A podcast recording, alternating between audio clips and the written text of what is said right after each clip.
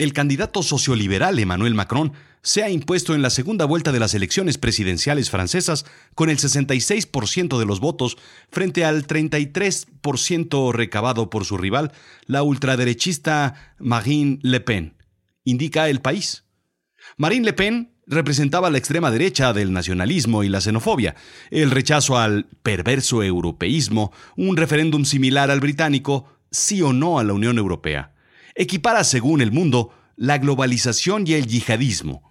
Designa al islamismo como el gran enemigo interno, entre otras cosas. Sin embargo, como diría la elocuencia de Marcel Marceau,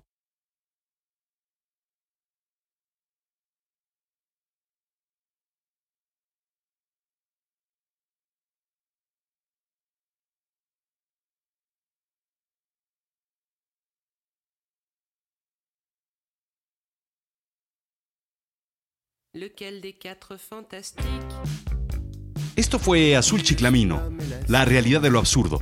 Yo soy Rodrigo Job, sígueme en Twitter arroba rodrigo-job, en Instagram rodrigo-job y ahora en YouTube. Ayúdame calificando este podcast, verdaderamente te lo agradezco. Attends, il faut que je t'explique.